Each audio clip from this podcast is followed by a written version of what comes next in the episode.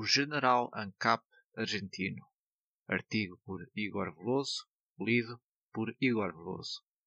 Based é como o argentino descreve no candidato libertário Javier Milei.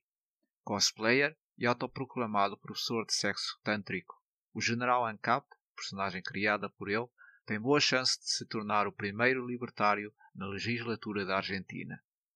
Nas primárias, em setembro deste ano, conseguiu cerca de 13% dos votos no meio de um eleitorado que cada vez menos vai às urnas, um ambiente perfeito para candidaturas pequenas, cuja vantagem está na novidade e reverência.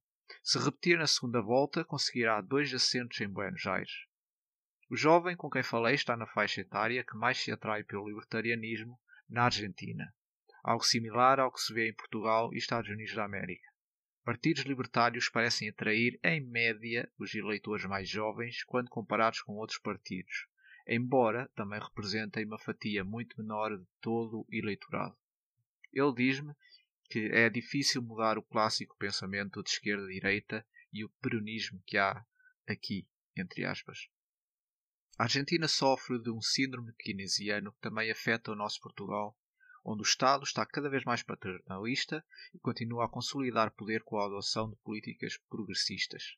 Em 2020, legalizou o aborto das primeiras 14 semanas de gestação, alegadamente com 40% da população a favor da política. E em 2021, os bilhetes de identidade permitem agora a identificação de género como não binária, adotando a linguagem neutra. Com isto, continua-se a agradar à esquerda, enquanto a economia permanece extremamente debilitada. Milley não está para isto. Acha a linguagem neutra, uh, o que chamam lá de linguagem inclusivo, uma enorme parvoíce e considera haver coisas mais importantes para resolver. Quer reduzir regulações, baixar impostos, eliminar o Banco Central e posiciona-se fortemente pró-vida, argumentando que, há, que não há liberdade se não se nasce. Ainda é a favor do casamento por casais de menos sexo e legalização de todas as drogas. Poderia ser um cavalo de Troia para medidas que agradariam à esquerda, se ouvirmos o que os católicos hardcore, entre aspas, nos dizem, mas Milley vê personagens de direita como referência. Até Eduardo Bolsonaro, filho do presidente do Brasil, Jair Bolsonaro, já mostrou seu apoio. Em referência a Adam Smith, o candidato Javier Milley até começou a ter deixado de pentear o cabelo para deixar a mão invisível fazer o seu trabalho. O entrevistado concorda que Milley deve estar disposto a fazer alguma aliança com o pessoal das típicas listas de direita. Faz algum sentido. Ele espera que Milley tenha influência suficiente para ser ouvido e corroer os vícios do peronismo. O que é o peronismo? O peronismo nasceu com as políticas sociais introduzidas durante o mandato do presidente João Perón, com programas focados na classe trabalhadora, sindicatos e um grande envolvimento do Estado na economia do país. Partilha semelhanças com Portugal, por exemplo, no quadro de nacionalização de empresas. O Partido Socialista Português, comparado com outros partidos socialistas, investe bastante em empresas, porém faz questão de ter grande influência, se não a maior influência, como o exemplo da TAP, na empresa. No quadro social, Perón foi progressista, procurando justiça social e não só se preocupava com o povo, como se considerava representante de todo esse povo, usando um pouco de retórica anti-elite. Peronismo é assim um misto de socialismo, nacionalismo e populismo. Todavia, cada partido, seja mais à esquerda ou mais à direita, quer mais a mão do Estado ou encolher o Estado, com confrontos muito similares aos nossos PS e PSD.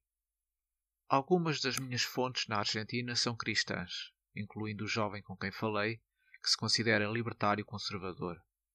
É uma demografia cada vez mais expressiva neste meio e que se encontra no nosso país no eleitorado de partidos como a Iniciativa Liberal e Chega, que ocasionalmente têm a oportunidade de privar.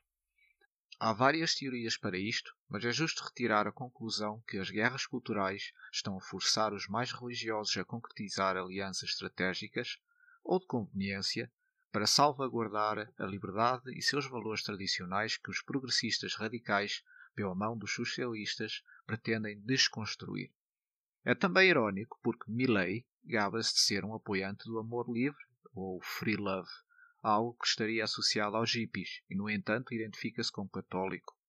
Os católicos mais conservadores e tradicionalistas não apreciam isto de todo, mas os evangélicos parecem mais dispostos a aceitar este compromisso. Nenhum candidato é perfeito. Hoje o papel da religião na direita política e liberalização do mercado permanece um fator ideológico chave, mas guerras culturais têm desenvolvendo mutações no comportamento do eleitorado mais conservador, onde qualquer tentativa de manter alguma ordem ou abrandar um pouco o frenesim do progresso é considerado de reacionário. Todavia é importante relembrar que Javier Milei representa uma pequena fatia do eleitorado, embora expressiva, tal como ele e Chega, e faz da Argentina mais um exemplo de luta contra o status quo num país onde reina o socialismo tutti-frutti. A segunda volta das eleições em novembro retirará quaisquer dúvidas que restem.